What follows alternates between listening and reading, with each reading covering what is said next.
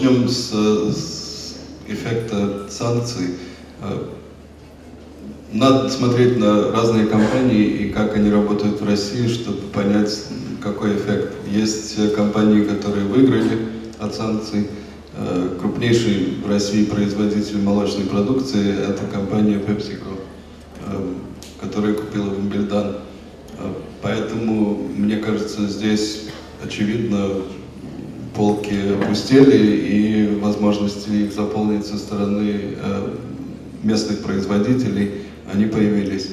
Э, с другой стороны, э, проигравший или эффект самый сильный, это со стороны финансовых санкций, которые, ну, в первое время э, и финансовые санкции, и санкции на э, нефтедобычу, или на, на, даже не добычу, а, а расследование и бурение, они фактически сыграли на пользу России, потому что не стали бурить там, где глубоко и дорого, как раз вовремя, и э, стали возвращать э, валютные долларовые э, займы, пока рубль еще был крепок и пока цена на нефть была высока, э, тем самым свой баланс укрепив э, вовремя. Э, но э, с прохождением времени и с э, стабилизацией рынка вот это отсутствие финансирования мы о нем слышали несколько раз сегодня от разных докладчиков. Оно э, играет роль и, и со временем большую роль отрицательную. В первую очередь это относится к российскому правительству, к российским крупным эмитентам. Э, а каскадным образом это, это касается и всю российскую экономику. Исключение к этому, естественно, многонациональные компании, работающие в России, которые финансируются в Нью-Йорке и распределяют свои деньги уже внутренним казначейством. Э, на них это ограничение не распространяется, возможности инвестировать у них остаются. Э, и вопрос о том, инвестировать, не инвестировать, уже касается бизнес-плана на территории России.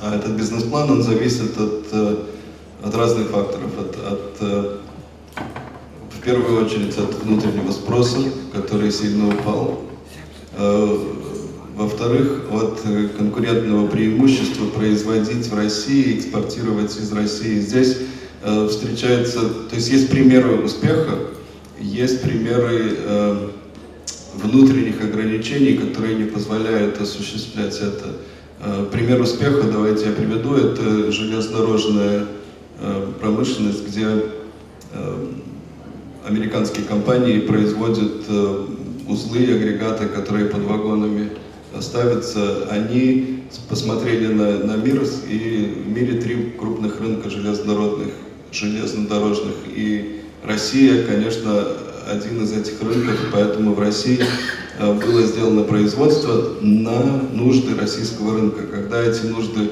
оказались э, в силу кризиса меньше на 40%, а производственные мощности были, но цена производства в России сильно упала, они э, быстро переориентировали свое производство и, и заполняют э, деятельность своего завода за счет экспорта в те же Соединенные Штаты, имея преимущество по цене и не имея фактически ограничений по качеству производства и никаких других ограничений.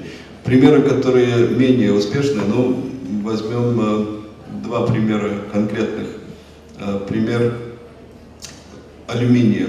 Есть э, крупная американская компания, здесь работает на производстве из алюминия разной продукции и хотела бы заниматься производством вагонов, метровагонов и вещей. Здесь, в России, это невозможно, потому что где-то э, крупнейший рынок России – это Москва. В Москве где-то на какой-то очень глубокой странице написано, что вагоны на метро должны строиться только из железа. А в результате, и никто не помнит, кто это написал, почему это было написано, но это, это стоит, фигурирует. А как это поменять, совершенно не очевидно.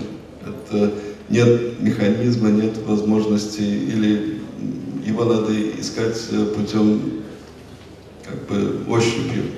Э, результат какой, что эти вагоны не производятся в России, а весь мир пользуется именно алюминиевыми вагонами во всех своих метро. И а, а дешевле производить здесь, но нужно иметь хотя бы базу внутреннего спроса, чтобы потом дальше продавать.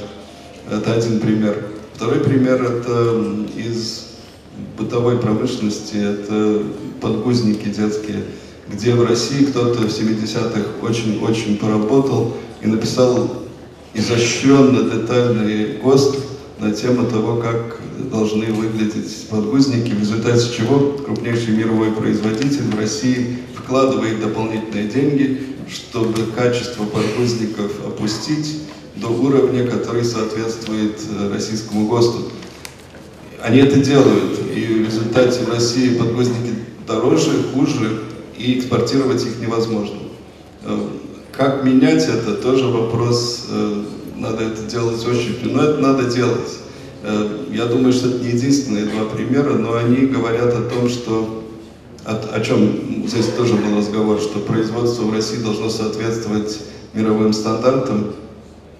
Чтобы они соответствовали мировым стандартам, есть много вызовов. Вызовы исследований и разработок, есть вызовы просто соответствия российских подзаконных актов, э, регуляторных действий, которые могли бы этому содействовать, и без, без того, чтобы тратить большие на это деньги. Эм, но механизмы пока или отсутствуют, или их трудно найти.